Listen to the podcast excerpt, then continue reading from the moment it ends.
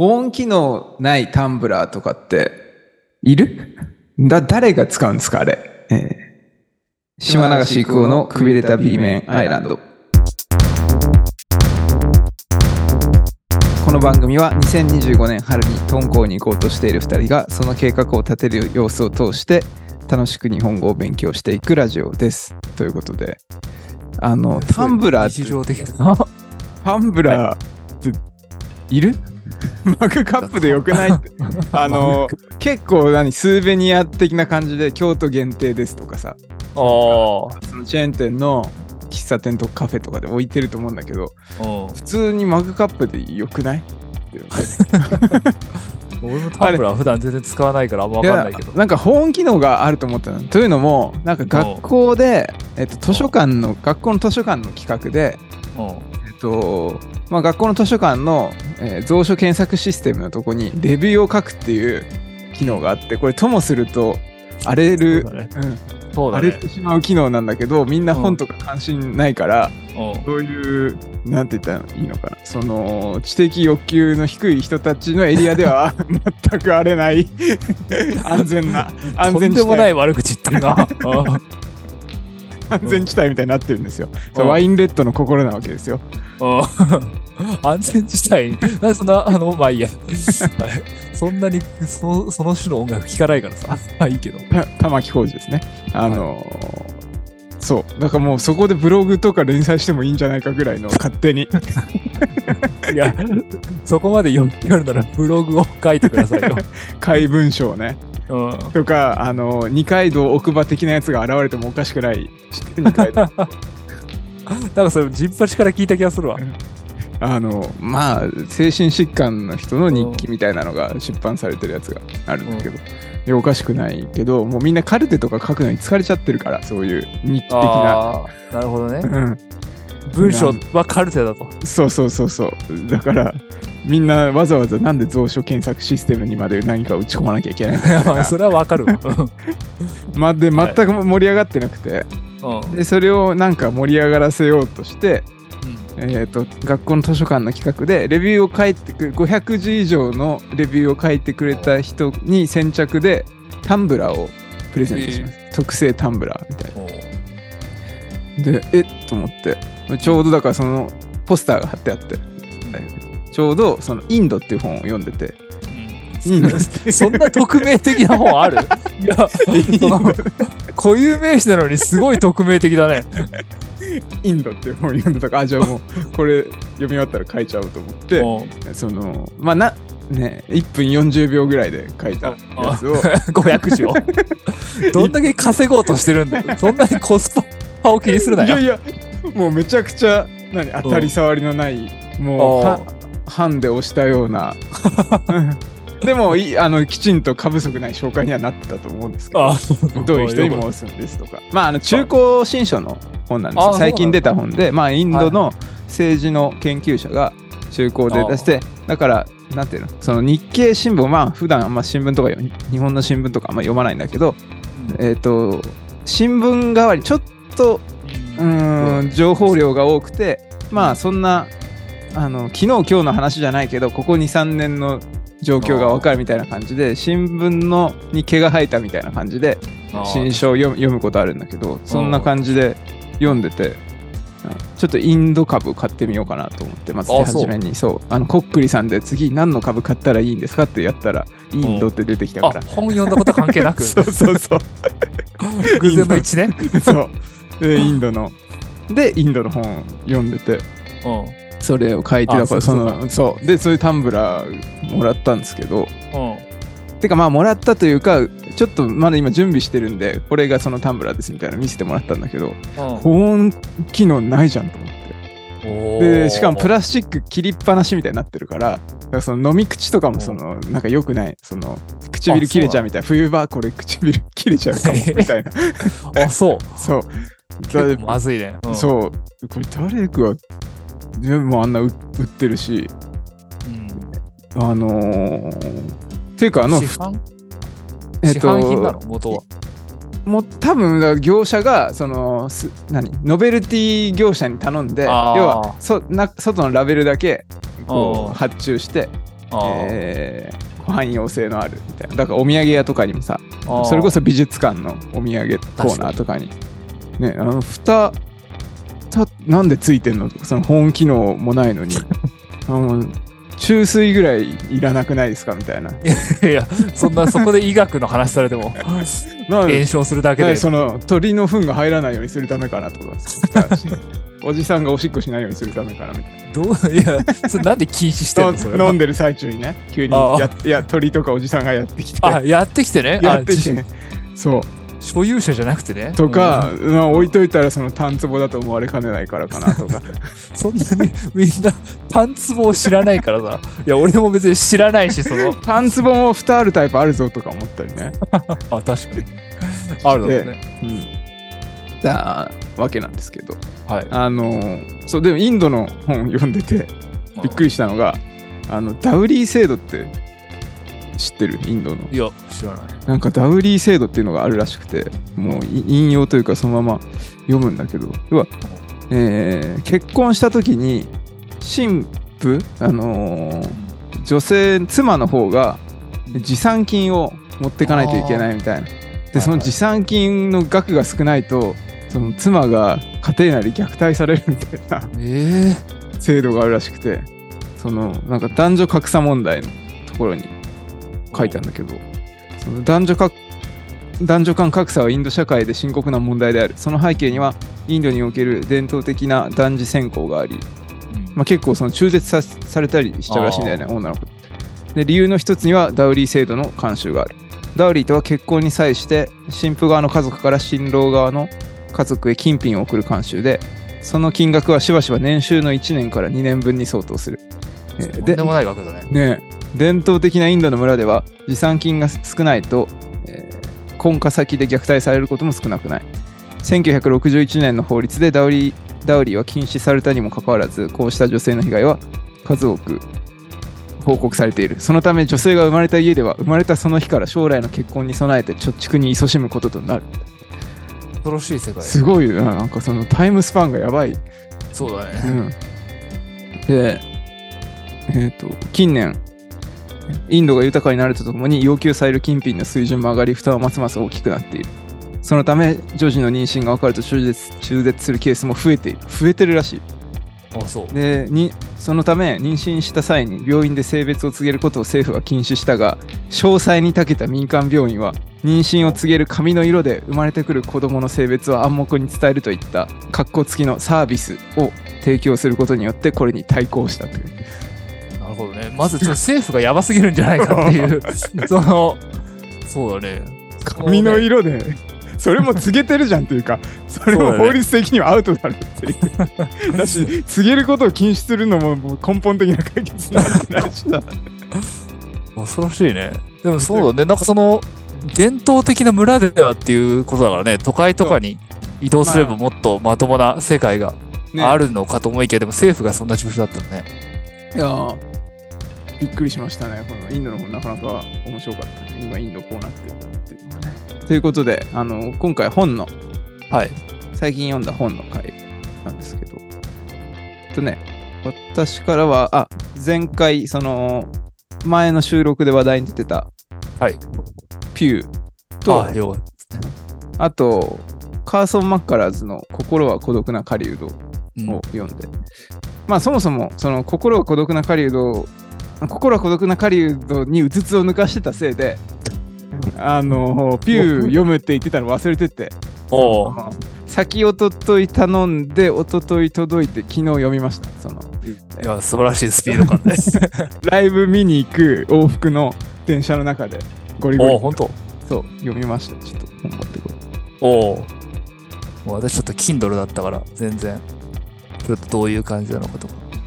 あれなんでまあそのカーソン・マッカラーズ読んだのも、まあうん戦争なんか戦第何次世界大戦とかって後から名前つくじゃないですか大体。うん。あもう今思えばそのサラエボ事件が発端だったみたいうん。な感じで。結構紛争多いしなんかリアルにこの、台湾にしが侵攻されましたとかなってまあそうかもなみたいなその意外性というかしなんか衝撃が薄れてきてるというかもう仮にそうなった時の衝撃は1年前2年前っていうか5年前よりは薄いくなっちゃってんだろうなみたいななんか、世界情勢があって。でまあ今バンドで来月レコーディングしようみたいな話をしてて、でなんかそういう時どういうもの作ったらいいんだろうみたいな、まあ、サウンド、うん、サウンド面だからねその直接直接反映されることはないけどなんかどういう風にしたらいいのかなみたいな感じでそういえば前の第一次世界大戦と第二次世界大戦の間の戦艦機ってどういう、まあ、アートというか文芸作品とか音楽とかあったのかなと、まあ音楽に関してはねデューク・エリントンとかあそうなんだ。が、えっと、楽団でやってる時期でまあその後戦後のデューク・エリントンって結構プログレッシブなジャズみたいになってるけど、まだあのディズニー映画の BGM みたいな。もうバカ明るい。だから大大恐慌の時どんな音楽流行ってたのかなとか、うん、どういう小説書かれてたのかなみたいなのをみたいなとまあ音楽聴いてみたらもうとにかく明るい安村みたいになってて。安村の部分いらないだろ。もう参考になんねっていうかあまあ結局明るくないとダメだったんだなみたいな。あ、うん、てかまあ明るいものしか残んなかったのかもしれないみたいな。その、はいはいはい、ロロシア人が全員明るいみたいな感じで。あ おお残んなかったんだなと思ってで、えっ、ー、と戦艦機と思って調べて、うん、あカーソン・マッカラーズってそう全然自分は意識したことなかったけど30年代から小説書いてたんだというか30年代がキャリアの山だったんだと思ってしかも当時20歳とか20歳そこそこで書いてて、で、ほとんど 40, 40年代にまあ3つ出してみたいな感じだよね。そう。であそうね。正確には40年代に3つ出して。書いてたのは多分もっと前だと。そう。でなんか舞台も33年とかになってる、うん、第一次大戦の後だよね。そう。でちょうどそのえー、なんだブラックマンデーだっけ？ブラックマンデーは1980年代の株の下落の時。あのあ大恐慌みたいな。大恐慌の。うんとかヒトラーみたいなのが出てきたりとか。そうそうそうそう読んだことある？心はで心は孤独の狩人を読んだんですけど。あもう私全部読みましたよ。あ。多分。あ戯曲以外戯曲と詩以外は全まあそんなたくさんかないけどねあの人。いつ頃読んだ結構昔に。いやここ数年でまあ一気に読んでもう心は孤独な狩人とか毎年読んでるから。まあ3回くらいしか読んでないけど。マジで？うん。じゃあ結構ファンなん母さんマッカラーズそ、そもそもだからもうあれですかな南部ゴシックファンになったんで、ここ7年くらい。ああ、はいはいはい。その流れでっていう感じ。はい、マッカラーズ。マッカラーズ、今、自分の中ではもうベストくらいの感じです、ね、おお、あ、そうなんだ。全然それを知らなかったから。あ、そうだっけ？今知って。今言って。なんか、おおってなってる。打ち合わせなしのね。打ち合わせなしの。肝心なところを全然してないっていう。ねしかもなかなか岡沢からそのベストっていう言葉数年に1回しか聞かないからね。ああ、見れたみたいな。来庁見れたみたいな感じになってる今。ああ、よかったよかった。いや、本当にすごいですよ、この人。いや、まず20代でこれ、こんな、ね、こんなんていうのかな。世の中で何が起きてるかっていうことをしっかり整理して、でそれをキャラクターの中に落とし込んで、ユダヤ系の人そのヒトラーとかが出てきてて、うん、えー、ユダヤ系の人がいるって話もあるしなんか黒人の話もあるし同性愛の話もあるし、うん、そのなんか小、ね、怪我して働けなくなってたお父さんの視点もあるし、うん、えー、結構妻に先立たれてしまった人の話もあってみたいな。で構成がなんか神がかってない？なんかその分量分量も。でしかも真にはあのその人たちを結びつけるのは、うん、えー、まあ喋らない人とか喋れない人でがニコニコしながら話聞いてる、うん、えー、人がいて、うん、っていう絵みたいなもう、ね、大作家が晩年書くやつじゃんこれ。そうね、うん、だってね出版時23だもんね。そう。だしそれまで参考になるような作品って、うん。あんまりない、まあ、ドストエフスキーとかあトルストイ。トルストイとかまあだけどアメリカの、ね、作家って、まあ、フォークナーとかいたけどちょっとフォークナーとも違うじゃん。舞台は一緒だけど、ね、フォークナーほど路悪的じゃないっていうか、うん、そのしかもなんだろうその構成がさまさに今言ってくれてるんですよ。そのまあ喋れない人の、を中心に他の登場人物がそのつながってる行くように見えるんだけど、実は繋がっていかないっていうさ、そう。そうそうそこはすごいしし、そのうんまあ、もう別にネタバレもクソもないと思うけど、80年前の小説に、その最終的にその、なんかそのつなげてるさ、喋らない人はなんか狂言回しじゃなくてさ、その人は、ねすごいいろんな葛藤を抱えながら、うんなんかスッと、まあその他の登場人物から見るとスッといなくなるし、そうね読者から見るとすごいもうそれしかないって感じでいなくなっちゃうっていうか、そうだよねなんか急に補助線が消されて物語が終わるみたいなうん。嘘？読者にドは分かるようになってるじゃん。ラそうねの。なんていうかもうそう、うんもうその人がいなくなっちゃう理由っていうのは。ででも登場人物たちは結果まあちょっと変化はあったようななかったような感じでほどけていくっていうか、そうだね。いうのがであねすなんなんて言ったらいいの？かな過不足ないしでちょっとなんかフレッシュなシーンとかもあったりするじゃん。なんて言ったらいいの？かなああのピクニックに行ってなんかデートするシーンとか。あ。うん。あそこだけ切り取ってね短編映画とかになってもおかしくないような、鮮やかなシーンがあるよね。そう。結あったりとかしてわーと思って。そう。あのマッカラーズ他の作品も俺結婚式のメンバーはうん。なんか寝不足の移動中の新幹線みたいなところ うでんサラリーマンしてた時に読んでうなん、か全然頭に入ってこなくてあれだったんだけどうん他の作品じゃあ次これみたいなのありますか？マッカラーズあの、そうですね。まあ、結婚式のメンバーはね、そんなにすごいいいってわけじゃないと思う。映画もそんな良くないしね。まあ、それはいいや。その、で、あと、その、まあ、えっとね、まあ、リフレクションやゴールデンアイが2作目だと思うんだけど、はいはい。それは、まあなんか、軍のキャンプみたいな話で、うん。まあ三角関係、四角関係みたいな感じの話で、そこのメインの話はそんなに、そんなにすごいストーリーとして面白いっていう感じじゃないんだけど、うん。その、アナクレートっていうフィリピン系の、なんかその召使い的な感じで使えてる男の子がいて、もうそのキャラクターはすごくて、なんかすごい、なんていう、刹那的な感じのキャラクター。はいはいはい。で、で、なんかまあ、かついろいろその、まあ、リフレクションやゴールデンアイのタイトルも、まあ、実はなんか、その、その登場人物、その召使いのアナクレートっていう人物と関係してるタイトルになってて、なもしかしたらこのキャラクターのために書いてるんじゃないかみたいな感じの、なんか仕掛けを感じるやつで、それもまあいい。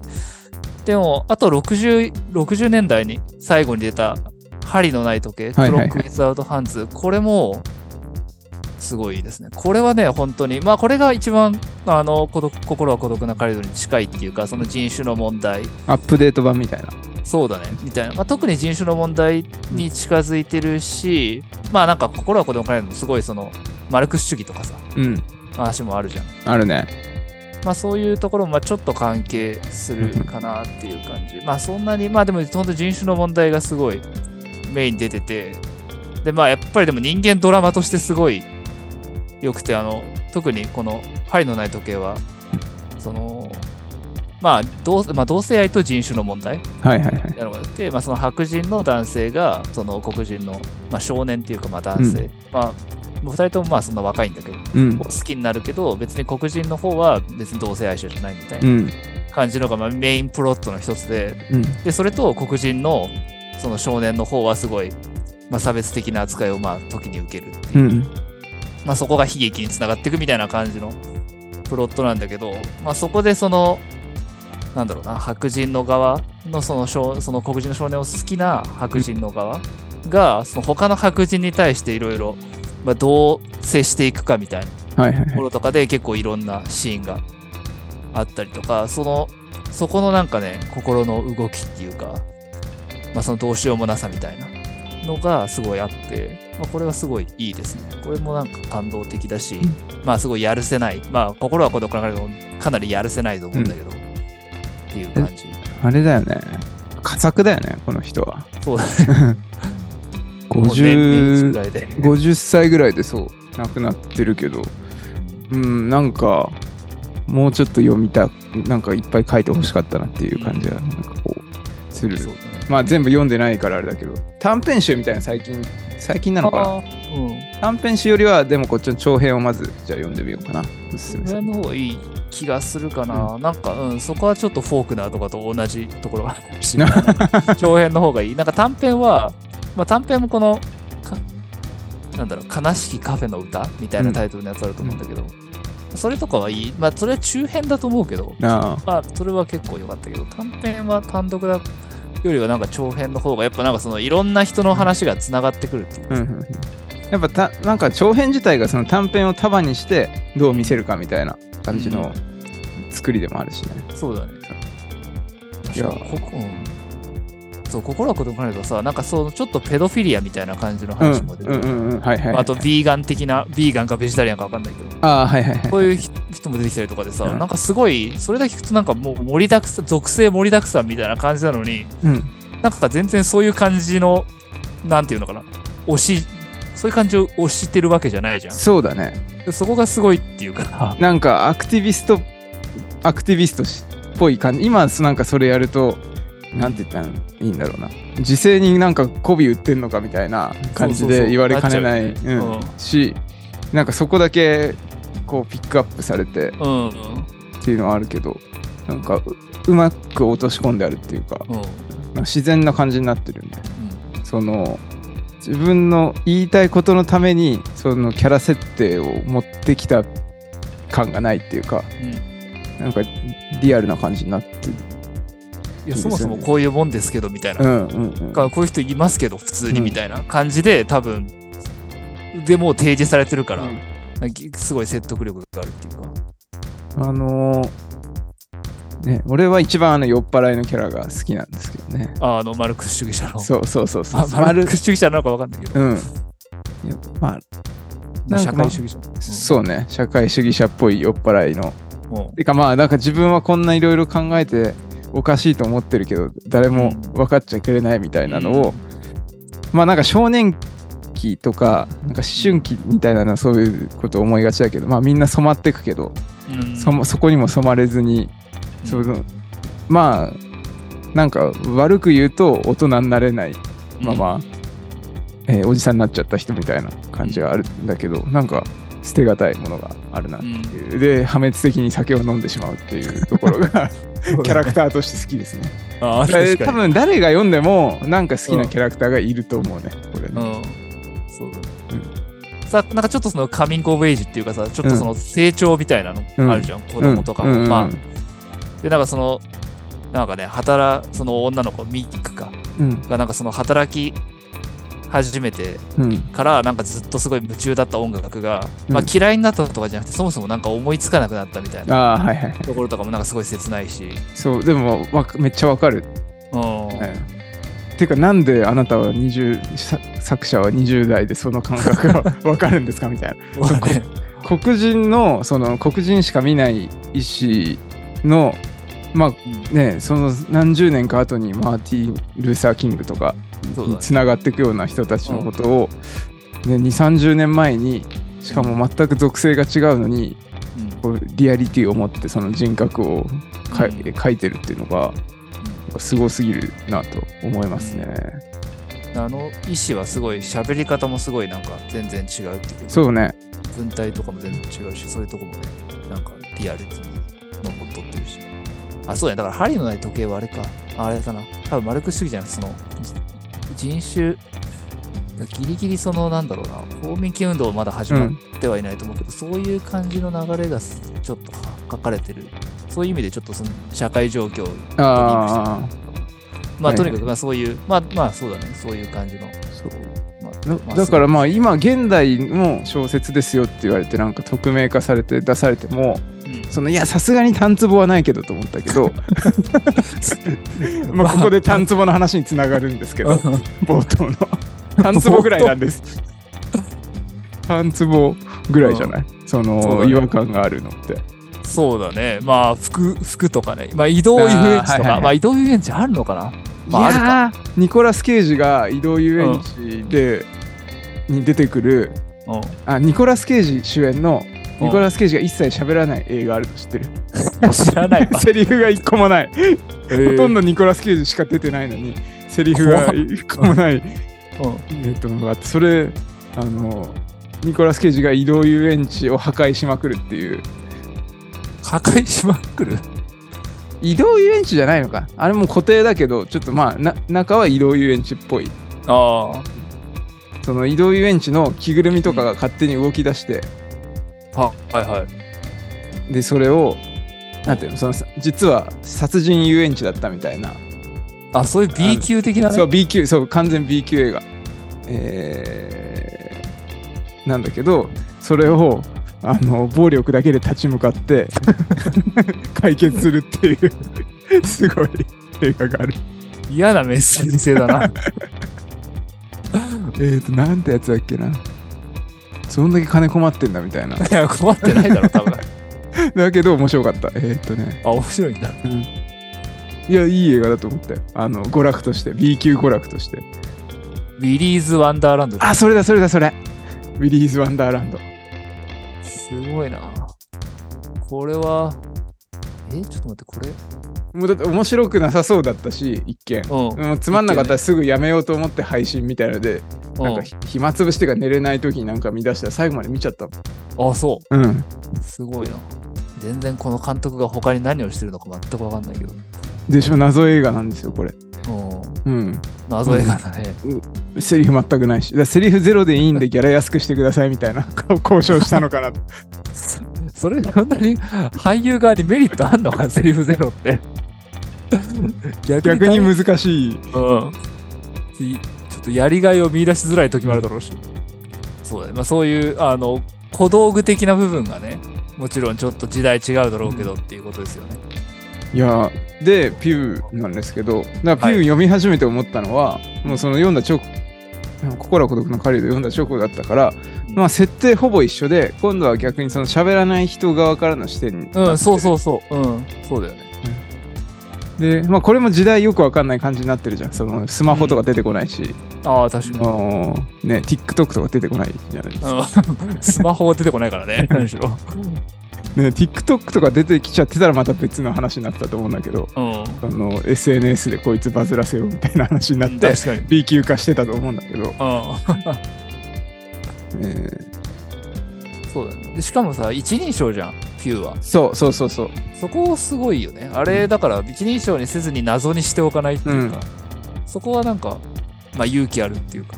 ねめちゃくちゃ難しいことしてだから一人称だけどうん私の中身が空っぽだからなんかゼロ人称みたいになってるよね そうだね、確かに。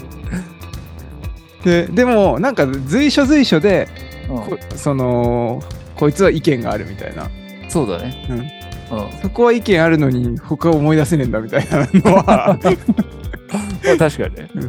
で腹は減るんだみたいな腹減ってんだいだろうね。うんなんか我が輩は猫であるとかまあ俺全部読んだことないけどうん。我が輩は猫である結構近いからだからこう普通だこういうのやるときってその生き物とかを主人公にしてやりがちなのかなと思ったけど、でそうするとただ観察者になるじゃんうん。でもただの自分に関わってくる人たちのことを報告するみたいな感じになってるから、あのそこは新しいっていうか動物だったらできない。そうだね。うんでフォークナーのさ、その響きと怒りの一部の、第一部とか、はいはいはいはい。知的障害者がうん語り手になるみたいな。うん。まあ、そういうのとちょっと関連してほしいね。その南部ゴシック的な。伝統で。まあでも、とにかくそういう観察、自分は観察される対象だけど、うん語り手でもあるみたいな。ちょっと医学のことやりすぎてそれこそアノマリーが生じてる 可能性があるんですけどうんなんかで、さえっと、最後の方にうんそのなんか儀式みたいな。ところに連れてかれてうでみんなその罪を告白するみたいな。ん。うん。っていうかまあ実際その口に出して言ってんのかどうかわかんないけどそれが聞こえ幻聴みたいな感じで聞こえてくる。みたいな感じで最後終わると思うんだけど、まあその面白いのがそのなんか精神障害というか精神疾患ってある一定の型があって例えば、えー、と統合失調症だったら思考封入って言って違う人の考えが自分に支配されるというか自分の考えが自分が考えたことじゃなくて他の誰かが存在のわからない誰かがに操作されてるように。っていうように感じるうん。っていうのがあってでそのどんな統合失調症の患者もそういう症状にななるんだよね。でうつ病もそのいわゆる在郷妄想って言って自分がやってないんだけど、えーなんか罪を犯したように感じてそれでこうドキドキしちゃうっていうかー怖怖くなってくるとかっていうのがあってでまさしくなんかそれがその2つが両方合わさった状態に最後なって終わってるっていう。でそうなんかずっと疑問に思ってたのがうん。そのどんな人であれうつ病になるとうん。まあどう100%ではないけどかなり高確率でそういう症状が出るんだよあことはなんかこうそれなんでなんだろうみたいな。ああのがあって。でもまあキリス、まあ、宗教というか、まあ、キリスト教はその国会というか懺悔室みたいなうん。自分の罪を告白する。てい。うかそもそも現在って言ってなんか罪があるっていう前提に立って、えー話が進んでいく。うん。なんか信仰の本質みたいなところはその現在っていう考え方が一個一端を担ってるところがあってなんかどっかそのん人間がい世の中を捉えるっていうか理解する時に、えー思考のパターンとして、うん。その罪みたいなうん。ものがあるのかなっていうふうに。た多分な、うん、人間がこうせ世界自分以外の周り周囲のことを理解するときに必ずまあナラティブとかって言ったりすると思うけどストーリーを使うというか、まあ、自分とその例えば目の前にあるこのトランプがあったとしたら自分とこのトランプの関係はこれはたまたま偶然もらったトランプでとかっていう全部ストーリーに紐付けてこれは何何するときに使う道具でとかそうで他他人との関係もいつどこそこで出会って、えーえーと一緒になんかこういう行動をしてとかっていうストーリーで捉えるっていうところがあってそこにその自分のこう他者へのに与える影響の一つの型として、うん。えー自分が、まあ、悪いことをした。つまり自分が非難される立場にのポジションにあるぞみたいな。ところになんかじそうなんて言ったらそのストーリーを作る時の鍵があるっていうかストーリーの原動力のうちの一つになってるんじゃないかなっていうのをねふテンプレートとこれをよく的な感じで。そうそうそうそう。うん思いましたねだからその病病気になるとその部分だけがこう増幅して出てきてしまうというかああ。ピュー、そうね。ちょっとピュー。の話から外れちゃったけどそういうようなことを考えられるまあ最後、まあそういうそのなんか罪の意識みたいなものとさ、なんか微妙にどう向き合うかみたいな。うんどう向き合ってるっていうか、どうそれを子としてるかって感じだと思うけど、それこそうんみたいな感じじゃん。その白人側の人たちっていうのは、うんそのピューの中で。うんそういうのが最後に爆発するっていうか、それをなんか普段は隠してて、うん。で、そういう、それを発散する場所がうん。制度的に用意されてるっていうか、まあそれが告白みたいなうん。感じになってる。それはめっちゃ怖いかったけどね最後ね。そうね。結構人の少ない電車の中でよ夜の電車の中で読んでてああ。ーってなっちゃった。うんそうだね。ホラーだよねあそうだ。あれは本当でみんな白い服着てるみたいな。設定うんなんかちょっとね、KKK っぽい感じに、そうね。そうちょっと見えるような感じになってる、見えるというか感じられる。でその本人は白いローブみたいなのを着せられていって要はなんかまあキリストのメタファーみたいな感じになってるのかなと思ったし。ね。まあだからキリスト教色がち結構強いキリスト教っていうか宗教色が強い作品だったよ南部ゴシックの中では。うん、そうだね。もうこれって、それって、あれなのね？日本語で読んだの俺は日本語で読んだ。その一日で読まなきゃ。確かに。急いでるから。えあれ、なんか途中さ、うん。あの、なんだっけ、その、宗教家、宗教家じゃないけど、宗教熱心なうん。妻がいる家族の家に行ってパーティーみたいなのやるじゃん。はあ、はいはいはい。あそこでなんかさ、そのメイドさんみたいなうん。人が話しかけてる時ってさ、うん。なんか原作だとスペイン語なんだよね。ああスペイン語うんあれ、それってな訳されてるの？えっ、と一応スペイン語でで文字が書いてあってカッコで日本語にあ、訳されてるそうなんだ。それは別にそんな鍵となる感じじゃなくて、普通、俺はスペイン語読めないから全く。うんそれは普通に、つまりその一つのエピソードとして、つまり見た目で何人かっていうか、どういうバックグラウンドの人か分かんないっていうことを読者に示す仕掛けとして。まあ多分そうだと思うああ、そうう、んそこちょっと気になってたんだ。そう本当に何するのか知らないけど。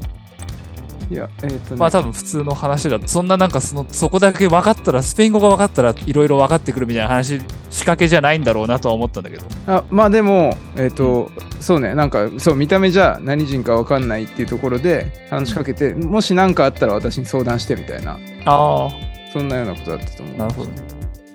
なんか多分、スペイン語で話しかけてみたみたいうんな感じなんだと思う。そのそうだよね。なんかその、うんそうなんじゃないかと、そうなん、スペイン語の、うんを話せるようなルーツを持ってる人の可能性も、あると思ったん。じゃないかって。スペイン語はできるって聞いて、ああ、そうなん。だ。うん、で、無言のまま立ってたら、うん。まあ、何かあったら、どん。なことでもいいから話して、なるほど。うん。っていうのを覚えててって言っていなくなる。ああ、うん。なん。か文章もすごい読みやすまあ、マッカラズとかもすごい読みやすいと思うん。だけど、うん。すごい読みやすくて、そこも良かったかな。なん。かマッカラズとか、やっぱなんか長い文章と短い文章のバランスがすごいっていうか、うん。なんかテンポがすごいある。そうね長い長いね短いみたいな。まあなんかそういうところも、まあピューも結構、ピューと短いのが多いかな。うん。で、マッカラーズはさすが、これ、ピューを読んで、マッカラーズさすがだなと思ったのは、やっぱ喋り方っていうか、まあ、俺は日本語訳で読読んじゃったから、うんあれなのかもしれないけど、喋り方のバリエーションが、あマッカラーズの方が、その長い文章とか短い文体とかの使い分けもそうだし、あ。語彙とかもそうだし、ああ、そうだね。ううん。ん。その会話の、そのキャラ付けがやっぱり強烈、強烈というか、しっかりできてるというか、ああピューはそう俺結構カタカナの名前の人を覚えるのが結構苦手で。はいはい。であれこの人とこの人混濁するなみたいな結構あったりする。あピューは結構ちょっと随所になんかそういうのがあったから。あ、確かに。ピューは、うん、俺もピューはそんなに登場人物の喋り方そんな違うと思わなかった。ほとんど同じ。まあもちろん同質的な集団が結構多いっていうのはあると思うけどそうだね、そこはそんなに。まあ現代が舞台、もうちょっとより現代が舞台ってのかもしれないけど。分かるとかも喋り方で、喋り方とかその喋ってるペース、ペースっていうか、ああそうそうそうそう会話の時にどっちが多く喋ってるかとかだけで、どっちか分かっちゃうみたいなくらいの感じあるから。ねあのえっ、とレストランというか飲み屋の主人とうん。あののんべえの人の会話とかでだってうまあ多分白人の男同士の会話だからなんかうんどっちが喋ってるのか分かんなくなりがちだけど、うん。ね、しっかり分かるような書き分けを してるからね。まあ、また喋ってるで、この人みたいなそさう。でだんだんなんかろれつが回んなくなってきて暴言が増えてきてみたいな片っぽだけうん。で勝手に帰っていくみたいな確かにそれは現代のもう飲み屋を舞台にした作品と言われてもね。どんだけの飲み屋を渡り歩いたんだろうと思ったよね いや、実地観察か知らんけど。まあ、すごいよね。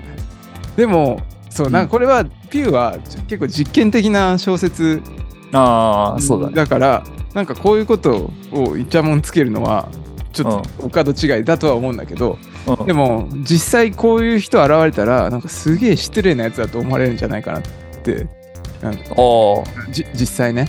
うん。あのこの出てくる人たちって、うん。できる限り一応丁寧に設置しようとはしてるっていうか通報してそうだね。なんか牢屋にぶち込むとかじゃないし一応病院で診察を受けさせてみようとか。うん。ね。んまあなんか直接的にそのい家を転々とさせられたりなんか珍しいうん。感じで見られたりとかっていうのはあるけど、うんとりあえずなんか収容所にぶち込もうみたいなのはないしなんか食事は与えてもらってるし、うん。でこの一人称の視点の人はまあ普通の人って言い方あれだけどうん。その例えば話したくなかったり思い出せなかったりしたらちょっと話したくないとか思い出せないみたいなことを言うと思うんだけどなんか完全無視みたいな。そうだね。感じで。で、まあ、食事を目の前に置くと食べるぞみたいな。そうだね。感じで、うん。なんて言ったらいい？まあだからそのこの町の、まあ、医者とかもあの診察途中でやめちゃいましたみたいうん。になってるけど、まあそそんな非難されるべきことじゃないというかその同意を得られないならねその無理に診察することはないし、うん。病名つけることもないしうん。っていうのがあるから。まあそんなにそんなにというかまだい一本もこれのレビューとかなんかひあのこれについて意見を言ってる人をのものは読んでないんだけど、これでなんかその差別を浮き彫りにするとかっていうのはなんか俺ちょっと違うような気がしてて、まあ、差別は浮き彫りになってるんだけどなんかそういう周りの人の態度みたいなのを非難するような視線では書いてないような気がしててまあうん。普通にできる限りのことはしてる結構親切な人たちとして 書かれててなんかそこにこうにじみ出てくるっていうかなんだろうなこれもだよ読者の経験がバレる感じになってんのかなっていうふうに思いましおまあ、確かにその、うん。まあ、すごいさいい人に書かれてるわけじゃん。周りの人たちもその、た。うん。そこはまあなんだろう。まあなんかちょっと面白いところっていうか、でもまあ根底的な発想はさすごいうん。明確なその人種か もうほとんど人種隔離賛成みたいな感じなわけじゃん。まあああれなんかその黒人の方のにえっ、そうとの町に行ってくれみたいな。そう。うん。だけど別になんかすごい態度とかはしてみたいなところでだからそこはなんかリアルさはあるっていうかああ。感じはあったけどねまああのもっと本当にやばい人たちもいると思うけど。なんかあそう今でもそんな感じなのかな？あまあ俺はその2泊ぐらいしかしてないけどそのモービルという町に。確かにその時は2泊しかしてないしそんなにねその差別がどうのみたいな視点で言ってなくてただ仕事で行ってただけなのにまあその職種で全あ職種ごとに人種が全然違うぞとかなんかめっちゃ静かで綺麗な通りだけどなんかちょっと移動するとなんていうのかな？そのメメッキみたいな感じで一応人目に触れるところは綺麗になってて。うん。裏側をすごい感じ裏側にまでは入ってないけど、裏側をめちゃくちゃ感じる裏になんかとグロテスクなものがありそうだなっていうのを感じる部分はあったからうん。まあだからこれが物語の上の設定じゃなくてこういうところあるんだろうなっていう気はうん。しましたね。なんかそのメイクアメリカグレーターゲインの帽子をかぶりながらアジア人に友好的な挨拶してくる白人みたいな、ああはいはいはい。そうそういう感じの街っていうか。ああそうだね。そんそうそういな感じあるうえそれはどうどういうことなのみたいな、うん。そのなんていうの人としてあの丁寧に接しますけどうん。思想としてはもうあの全然差別的ですっていうか、だからいざ別になんか政策とかに関しては別に差別的でも構わないみたいな目の前にいるから一応なんかそこそこ親しく接するけどみたいな、うん。うんうんうんそこがなんかよくわかんないけど両立してる感じ。うん。だからそれがなんかそのまあ逆に恐ろしいっていうふうにも見えるしうん。なんかまあそれ希望的な部分としてもなあそそこをねうまく。でそこがなんか分かりづらくなってると思うんで。まあ分かりづらくしてるっていうかまあ実際そういう分かりづらさがあると思うからのかなって思う。んですけど、だから なんか最近のその人種差別問題ってうん。もっと激しくなっちゃってるっていうかそれこそあ TikTok ー。とかがあるせいで そのヘイト発言そう苛烈なヘイト発言みたいな方をうん。がこうメインの問題になっててなんか何日か前もそのケバブ屋かサンドイッチ屋か分かんないけどのうん。人の前ですごいその人種差別的な移民差別的な発言をしてた人の動画がなんか SNS で拡散されてあで実はその人がそのオバマ大統領の、えー時代にうん。東アジア政策の担当をやってた政府の人だったみたいなのが、へー。その拡散されたことによって分かるみたいなことがあったらしくて。うん。なんかそういうかもっとかなり暴力的な感じになってるから、逆にマイルドに思えちゃったのかもしれない。そうだね、うん。多分まあそれはそうなんかそういうだから過激じゃないケースを書いてるんだと。過激じゃないっていうかバズらないうん。バズらないけどなんかこんな感じのねっとりした雰囲気みたいな。だ結構さ登場人物もさ、うん。なんか自分たちの立場が批判されがちだってことに気づきながら喋ってるみたいなそうね。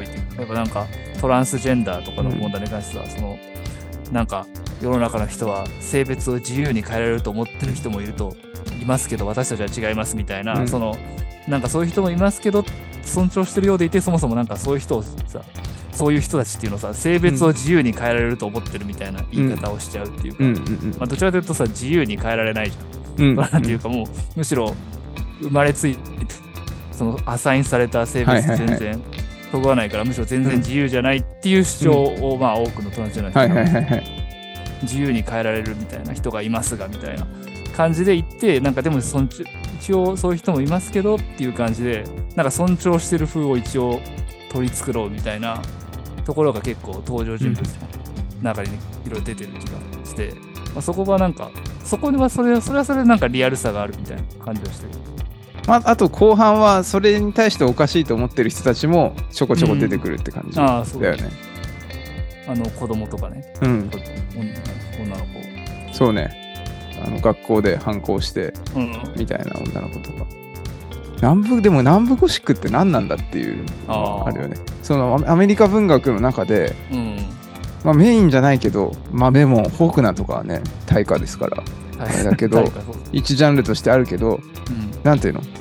めちゃくちゃ南部ゴシックの作品がだけで SF みたいなジャンルともちょっと違うじゃん。ああ、そうだ。だしなんかアメリカのことを結構分かってないとうん分かりづらい部分があるっていうかうんその白人と黒人がどういう状態なのかっていうのを全く知らなかったりすると、まあ、今はそのね YouTube とかで何が起こってるとかって分かりやすいけどうんだからフォークなそのアメリカ行ったことなくても、えーブラック・ライブスマターみたいな BLM みたいなの。で、まあ、かなり衝突が起きてますよっていうのを知ってる人が多いからまあ公民権運動の時に日本人が公民権運動のことどれぐらい知ってたかとかちょっとよくわかんないけどそのまあアメリカ国内というよりは海外で受容される時にうん。例えばフォークナーの読まれ方とかって今全然違うんじゃないかなっていうするしあとまあそうあのー何回も言ってるけど南部ゴシックって何だと思う？定義として。確かに。で俺もね、最近、最近というか、ここ数年は本当南部ゴシックがもう文学史上一番いいジャンルと、またベストって言っちゃった。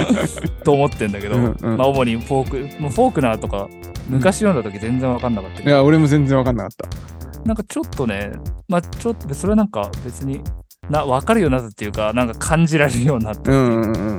のがあって、でもなんか、それはもちろんなんか、なんて言うんだろうな、飲酒的なさ、うん。古い考え方みたいな、うん。にじみ出る差別意識みたいなうん。のとかさ、特権意識みたいなのってあるじゃん、フォークナーも。まあ、うん。マッカーズとかもちょっと登場人物そういう風に書くことがあると思うけど。みたいなところがまず一つ、なんかその古いアイディアっていうかさ、はいはいはい。古い考え方、まうん。あ、それは差別みたいに結びつくし、うん。でも一方ですごい大事な伝統みたいに人々は思ってる、思ってる人もいるみたいな。うんうん。のところのなんか居心地の悪さみたいなのがまずなんかすごいあると思うし、うん。それとまあなんかちょっとまあよくナムコシクってグロテスクって言われると思うんだうけど、んうん。やっぱなんか人なんかみんなどこにも馴染めませんみたいな。うんそれがなんか個人の問題なのかうん。なんかもっと属性とかさっき言ったなんか古い考え方みたいなのと社会の進行になんかうん。の圧力の問題なのかとかなんかそういうのはよよくわかんないけどとりあえず馴染めないみたいな。うん。ことと社会状況みたいなのがなんか関係してるんだけどすごい一対一対応してないみたいなそういう別種の気持ち悪さもあるみたいな感じがすごいあって、まあ、フォークナーもそうだしマッカラーズもそうだと思うなんかまあ集団と個人の関係みたいな。っああそうていうところにフォーカスしていくっていう感じなのかな、うねおだなんか集団っていうかまあそうだね。集そう集団もそうですなんか属性みたいな。ああコミュニティの中での属性。そうとかそのコミュニティをの中でのその支配的な考え方みたいなの。に対して自分がどのポジションにあるのかてうん。かその登場人物がどういうポジションにあってそこからどう物語が展開していくかみたいな。そういうところなのかな。うんで面白いのがうん。面白いって言ったらいいかあれだけどその南部ゴシック今年はこれですみたいな毎年出てくるようなジャンルでもないじゃん。あとか SF とかとは違って。なんかはいはい。10年に1本とか。だってままあフォークナーの後マッカラーズでその後誰みたいな。まあねまあ同時代に多分ねオコナーとか。ああオコナーね。じゃあ90年代とか2000年代の南部ゴシック風のものを書くサッカーって言われても、まあ、たまにマッカーシーとかもね南部ゴシックっぽいって言われるうん。でまあテキサスメキシコだからねなんか。またちょっと違うんだよね、うん。で彼の場合は自然と人間みたいなうん。感じもあるし動物と人間とか。でもちろん人間と人間もある。でその部分は南部ゴシックとかフォークナーとか影響を受けてると思うんだけど、うん不思議なジャンルだなっていううん。気がするしなんかこれをこの構造をうまくそのいろんな国とかうん。まあ物語の構造って言ったらいいかその語りの構造というかその視点うんみたいなのをうん他の国の状況に例えば日本なら日本で南部ゴシック的なものを、うん。えー書こうとするとどうなるのかみたいなのを考えたらちょっとなんか突破口終わるのかもなっていうかあんまりそういうのって書かれてない、まあ。あのヨックナファトサーガだっけ的な感じでうん。あの安倍一茂とかはさ同じ町の話とか繰り返し書いてるけど。うん。中上健二とか別にフォークナー的じゃないと思うんだよね、そんうなんに。うんうんうん。俺もそう思うわ。まあ、もうちょっと血す、まあ、血筋みたいなものへのこだわりとか、そういうモチーフを例えばアブサロム・アブサロムとかからうん。引き継いでると思うけど、そこでなんかその血筋がさそのアブサロム・アブサロムとかって多分人種の血筋人種的な血筋みたいな、自分はなんか、まあ、レッドネックでみたいな、はい。レッドネック白人の、はいはいはいはい。そういうみたいな。のでそそういうなんか人種的な部分って、ね、やっぱ日本を舞台にした時にさうん。まあもちろんブラック差別みたいな問題うん。と関わってると思うけど、そこがちょっとなんか違うっていうかそうだよね。そのままそこにフォーカスしてるわけじゃなく中上健二は中上健二独自のなんか注目みたいな。のうんうんうん。があると思うから,、それが難しいっていうかあんまりそんなに重ねて日本とかでこれがそうみたいな。うん。うんのは考えづらいよ。まあだからその居心地の悪さとか問題の料理の仕方とかを参考にしてうん。なんか別の形のものになったら面白いかなってうん。思うんだけど、でも南部ゴシックってえっとどう転んでも絶対都会の話にはなんないんだよねと その個人だね。なんかその都会の孤独みたいなのとはちょっとまた違う。まあ都会にもあるのかもしれないけどうん。都会はある程度その都会の話でなんか孤独でも生きていけちゃうというか一人のうん人間が好き勝手してもそんなにうん問題にならないというかその孤独は孤独なんだけどうん。みんな孤独だからみたいな。そうだね。でピンチョンとかはすもうロサンゼルスとかのさ完全に都会のヒッピーの自由な人たちの話で、結構楽観的だと思うんだよねだから。ピンチョンとかって出てくる人たちがなんだかんあまあそれだ。はそうだね。うん、ちょっとミスったら死ぬけどみたいな、そうそうそうそう。ミスったら死ぬけどまあまあし まあ最悪死ぬぐらいでしょみたいな。人たちでだからなんかそういうねいなまあ田舎って言ったらいいんだけどでもなんか田舎の質うん。がやっぱり日本とアメリカは全然違うんだろうなっていう気がしてて。でもそそうだから別にな日本に日本版にしなくても、うん。南部ゴシックのなんか都会版みたいなあものってあるのかなとか。なんかそういうのあったら面白いだろうなあ。って。いうのあ書かれてるかもしれなくて我々が見つけられてないだけかもしれないけど、なんかそういう読み方ができるようなものあるだろうなと思ってそういうの探してみたいなと思いましたね。まあ読んでよかったです。しかも偶然同じ時期に読めた。なんか南部ゴシックでおすすめありますか？ロジック、まあでもマッカラーズとフォークナーがとにかくいいと思うけどね。まあだからその辺を再もう一回って感じで、マッカラでそう長編全然読んでないから。あ、フラナリ・オコナーのあの、なんだっけな。短編、長編2つあって、まあどっちも面白かったけど、賢い地ああはいはいはい、やはい。つもなんかすごかったね。俺短編しか読んだことないんだよね。短編は暗いよね。え暗い。暗い。あのーいい人は誰もいないみたいな。すげえ暗かった。いい人見つけるのは難しいみたいなあ、そうそうそうそうそう。なかなかいないみたいな。そうだね。うん、なんかその言い回しもさ、なかなかいないって、ちょっとはいるのかみたいなさ、全然いねえじゃんみたいな。少なくともこの話にはみたいな。あちなみにそのピューの作者が、うんあの、サートゥン・アメリカン・ステイツっていう短編集書いてて、はいはいはい。そんなそれはそれはすごい都会の話なんだけど、はい。それもね、あの、多分作者、すげえ文章うまいし、うん。あ、の性格の悪い、ちょっと皮肉っぽいキャラクターを描くのがちょっとうますぎて、あ確かに皮肉はうまいよね、この人ね。その、そう、この自分、そう、なんかちょっとだけ、まあ違和違和感ではないけど、うん。この人じゅ、この語り手が、うん。えっと、煮るっていうか、あ塗るか、塗るっていうか、無無としてうん。描きたいんだけど、うん。その語りにちょっとずつ皮肉が入っちゃってて、あそれはでもこうそうなんか文章を書く人目線みたいなところで俺は多分それを多分読んじゃってるんだけどこれをやっていいのかね。やらない方がいいのかみたいな結構迷いどころだなっていうのは、うん。まあ、作品としてはやんなくてもやんない方が一貫してると思うけど、だけど読んでる分には面白いっていうかあ ちょっとわ笑っちゃうっていうか。うん、なんかえ？みたいな。本当に意地悪な人だなと思った多分。そう。あのスタートアメリカンステーズはあの存分にその技量がなんかすごい最初になんかカップルとか家族の話が多多くてうん。な家族関係嫌だなみたいな。うん。嫌だけどまあでも家族みたいにいた方がいいうん。時もあるよなみたいな感じの葛藤みたいなのが、でなんかなんかいきなりすごい皮肉っぽいなんかその人が出てきたなと思ったらそのなんかそのカップルのもう片方もめちゃくちゃ皮肉っぽいみたいな信じられない この皮肉皮肉っぽいやつしか出てこないのにちゃんと物語になってるみたいなのがあって。でその中でそのなんか家族自分あんまり家族に馴染めてない人うん。娘がうん。なんか親の誕生パーティーだからなんか会食に、まあ仕方なく言行って、自分はいはい。のなんかお祝いだとか言われて、で、なんか賞を取ったお祝いだって言われて、うん。仕方なく行って、で、そこでなんか結婚がどうのみたいな話になったのかな、確か。はいはいはい。で、まああの、なんだろう、そのいい人見つける、いい人はなかなかいないだろうみたいな。うんことを言われて、うん。でもその、まあ、その他の家族はその結構楽天的であんまりそのなんていうの別に文学とかが好きな人じゃなくてそのうん。娘だけ文学が好きとかででその時あなたそれその小説のタイトルから取ってるけど読んだことあるの？誰がいい人なの？みたいな。何？死んだ方がいいってこと？みたいな。みたいなことを言うっていうすごいあの嫌なやつ嫌なやつあるあるみたいな。対決。嫌なやつ対決みたいにな対決じゃなかった鈍感なやつとあのネチネチしたやつがその南部ゴシックを巡って みたいなシーンもあって、まあ、そういう皮肉もすごいあの作者あるんですけどあそのフランスに横のあの賢い地も長編として、まあ、かなり奇妙でうん今はちょっとあの思い返せないんだけどなんかそのとにかく奇妙だったといううんはいはいはい。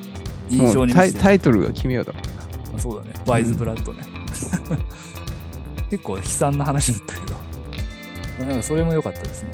でもフォークな真っ暗ゾウコナみんなごいななんかなんかそこで結局20世紀の前半の人たちなわけじゃないですか、でまあ100年ぐらい経とうとしてるけど なんかあんま変わってないっていうか世の中は変わってないのか、うん。なんかそうだね。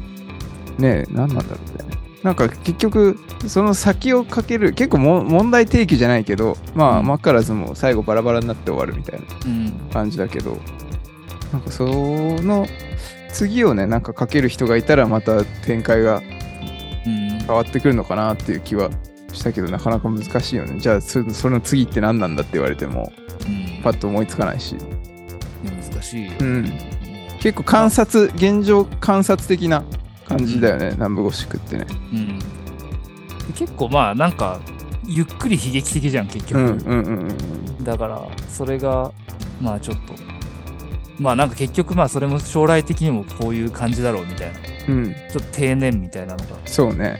あるっちゃあるある作品が多いと思う、うん。んその先難しいよ、やっぱ100年後の南部ゴシックみたいなのうん、もうどんなの出てくるか、ね、これから我々が死ぬまでの間に、そうだね。ね、ちょっとそこは楽しみかなって気がうんしました。やっぱ SNS とか入ってきた方がいいのかもしれないね。あー。中にいやでも SNS とか携帯とか入ってて面白い作品ってあんまないよ。結局そこの描き方がむむずなんか親和性がなさすぎてこの文章とそれから小説という形態と。だからそう親和性がなさすぎてあ実際はこの時代だったらあるはずなのにないものとして全く出てこないみたいな作品、ね別にどんなジャンルであれ日本とか世界中に。どんなジャンルであれ多分みんなそこ手こずってると思うね。なんか、あのスマホが出てきた瞬間急に物語が安っぽくなるっていうかつまんなくなるっていうか。ねそうだからまあね糸電話で。あーでもそこ乗り越えてほしいけどね。作家の皆さんには。そうだよ。ね。うん。そこもちょっと課題っていうか。インターネットはまだね結構出てくるけど。まあそれこそピンチョンだね、うんちょっと SF っぽくならないといけなくなって SF っていうかなんだろうね。ちょっとピンチョン的ななんかそのうんテンポがテンポを速めるためにうん使うみたいな感じにならざるを得ないのかな、映画とかだったらねまだ携帯とかうんうん使ってても全然うん。うんうんね問題ないと思うんだけど。結局中身がさその会話だけとかテキストだけとかになっちゃうからその電話をだけで成り立ってる小説とかあんまないっあていうか。召喚体小説だね。そうそうそうそうテキストだけでやり取りが終わっちゃってその、描写することがないみあたいな。その脳内が直接つながっちゃってるから結局。そね。でそれがしかもしうん。実態を知らない SNS とかはさその実物を知らない人と、うん。まあ、言葉だけでつながるとか、まあうん。映像とか写真だけでつながるみたいになってると、まあ写真とか映像があればそこはなんとかやりようがあるのかもしれないけど、うん。LINE とかさ相当料理するの難しいと思うよ小説の中で。ああ確かに。うん。そうだね。だからうん。例えばそのそれこそその送るかどうか逡巡するみたいなところまで含めて、うん。なその取るそうね。動作としてうん。書かないとか行為とか心情として書かないと、うん。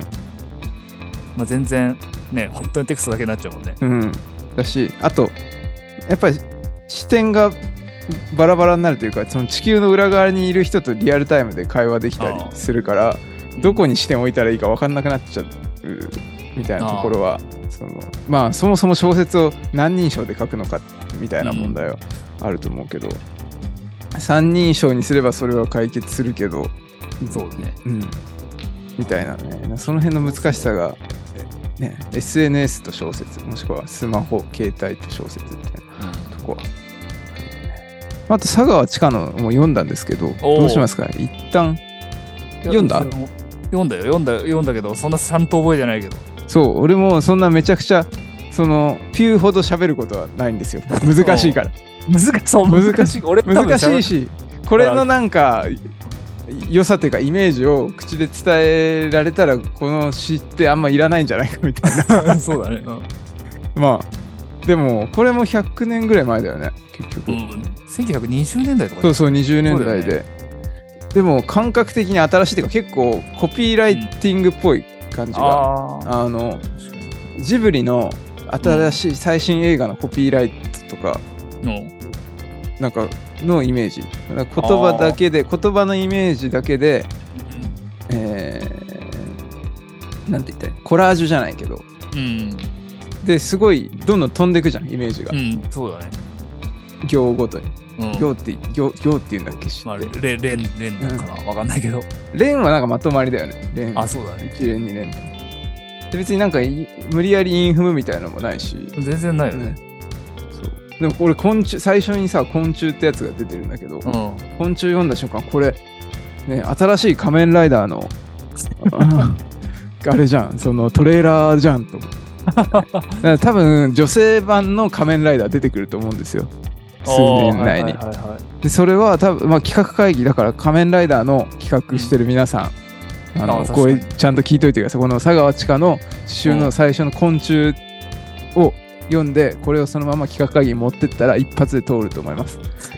いや、通らないだろ。い。やいやいやね多分これ女性圧倒されちゃうだろ。まあ確かにでもこのイメージから広げていこうみたいな感じで。それはでできると思う。うん、女性版なんか都会の女性と昆虫みたいなうん。イメージを結びつけて、えー女性が主人公の仮面ライダあー。ーそろそろ出てくると思うからなんか手がかりになると思うんでそれで企画通って、えー企画通ってお金もらったらちょっとビール、えー、12ケース送ってくださいペースなんだ。その訴えたり訴えたりとかはしないんで負けるだろ、訴えても。そのアイディアの盗用だとか言って訴えたりはしないんで、あのぜひ、ね佐川地下のアイディアだし。まあまあね、佐川千佳がいいですよっていうアイディアね。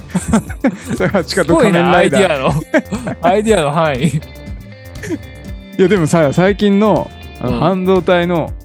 作り方ってそんな感じになってて、要はうん。半導体の設計図を売るみたいな感じになってるあの、あ、はいはい。あの、NVIDIA とかなんか有名な AI 用の、えっと、グラフィックチップ。あ CPU じゃなくて、うん。えー GPU とかっていう、うん。なんかもう、もう考え方が根本的に違うらしいんだけど、細かいことよくわかんないんだけど、結局設計図を売る会社としてやってて、作るのはもう手を動かす人たちに作ってもらうみたいな。だからそういう作る製造、ん？えっと、発注元はだから Apple とか Amazon とかだったあ、りそうなんだ。が、G えっと、GPU の設計図を作る会社に発注して、そのアイデアだけ売って、あでそのアイデアもえっとなんか何パターンかあってい既存のものを組み合わせてすぐできるけどそこまでめっちゃ性能は良くないないかもしれない、えーあー。コースともうスクラッチで全く新しいものを突き詰めて考えるんで時間時間とお金いただきますよコースみたいなその中でもコースがいろいろ分かれてるみたいで。っていう感じになってるからね。やっぱ佐川地下と昆虫じゃないいや仮面ライダーっていうのもね。ビールにビール並ぼうとしてんだ。ビール2ケース分ぐらい 確かに昆その昆虫ってなんかそのマイナスのイメージみたいなのもね、ちゃんとあるし、なんか変身し変身じゃないけど、ああはいはい変身することのなんか嫌さみたいなの、はいはいはい。まあ、まあそれこそグロテスクさっていう。か、はいはい。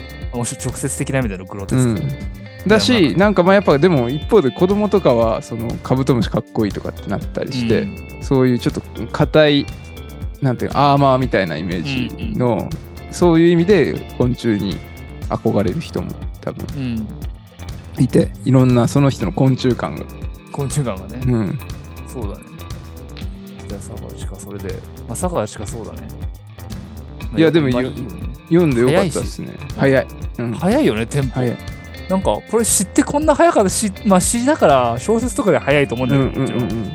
それにしても早いよね。なんか一個のそのなんていうの？俺の詩の悪口みたいになっちゃうんだけど 別に悪口を言うつもりはないんだけど芸術形式全体として。そうまああの木が揺れてるのをうん。うん。どうその一瞬木が揺れたのをうん。どう、えーひ表現するかみたいなうん。ら対象は一瞬とかだったりするのを。言葉でどう表現するかみたいなそれってすごいスローじゃんその、うん、そうだね。その一瞬を言葉でめちゃくちゃ分解するみたいうん。なでも佐川千佳の場合はコラージュみたいな感じでうん。うん。そのまあアニメーションっぽいっていうかどんどん飛んでいく、だから疲れるよね結構その想像するのがだコンサトシみたいな感じの？ああそうねそうそうそうそうまコンサトシの映画を自分であの文字からイメージしてくださいみたいな。あのいや、それはできたらもっと他の職業とかついてますけどみたいな。そんな感じっすよね。うん。ちょっとそういう意味では、あんまあ、あんまし読んだことないけど、やっぱり速さがすごい印象に残ったっていうか、なんか、まだあんま消化できてないうちに全然違うとこ行ってるからさ、ね。あどういう速度で読ん読んだら追いつけるんだみたいな。そうですよね。なんかね朝のパンとかねタイトルも結構やばいしね。100年前のまあなんかあんな速い話、こんなね、のんぴりしたタイトルで。うんあと視点の逆転みたいな死は私の殻を脱ぐみたいなああ、はいはいはい。なんか殻を脱ぐ話結構多いよね。うん多いか印象に残ったのかわかんないけど。太陽というか光と昼と夜みたいなああ、死は私の殻を脱ぐは結構ハッとさせられました死の方が本質だみたいな、うん、うん。その無に帰るみたいなイメージあるけど、うん確かに。うん、ずっといるってことだもん。そうそもそも無だったものがなんか殻を着て動いてるっていう、うん。まあそこはなんかねピューにも通じるとこあるのかもしれないけど。あちなみにね「マッドハウス」っていううん。タイトルタイトルだったっけ？の出てきて。マッドハウスってあれですよ、あのアニメ制作会社。で早々のフリーレンはマッドハウスが、あ、そうなんだ。はい、作ってて。アニメのクオリティも結構いいですね。え、コンサートしてもあったはずだよね。コンサートショーマッドハウスそっから撮ったのか違うか。いや逆なんですよね だからあマッドハウスもう出てきてると思ってうん。訴えられるぞと思って佐川地下だから佐川地下はマッドハウスも訴えられるし まあ将来の仮面ライダーも訴えられるかもしれない確かにね。ううんん。まあ気に入ってくれるでしょ、サバチカ。まあまコンサートもマッドハウスはちなみに調べたらあの松戸ハウスから来たらしいです松戸？あ、まあ千葉県の。そう千葉県だっけ、それ。千葉県のあ、そうなんだ。そうらしいやってたんだ、最初。うんそう。それで松戸かなんかの喫茶店かなんかの名前から取ったらしい。多分カタカナで書いてハウスってそう。大きく出てんだけど。ハウスだったらしい。ですってことで、はい、一旦切ります。かはい。お便りのコーナーもちょっと手紙の方。手紙の方ね。あの毎日確認してんだけど郵便受け明日届いてるかも。しれないあ、なるほど。郵便受けだったんですね。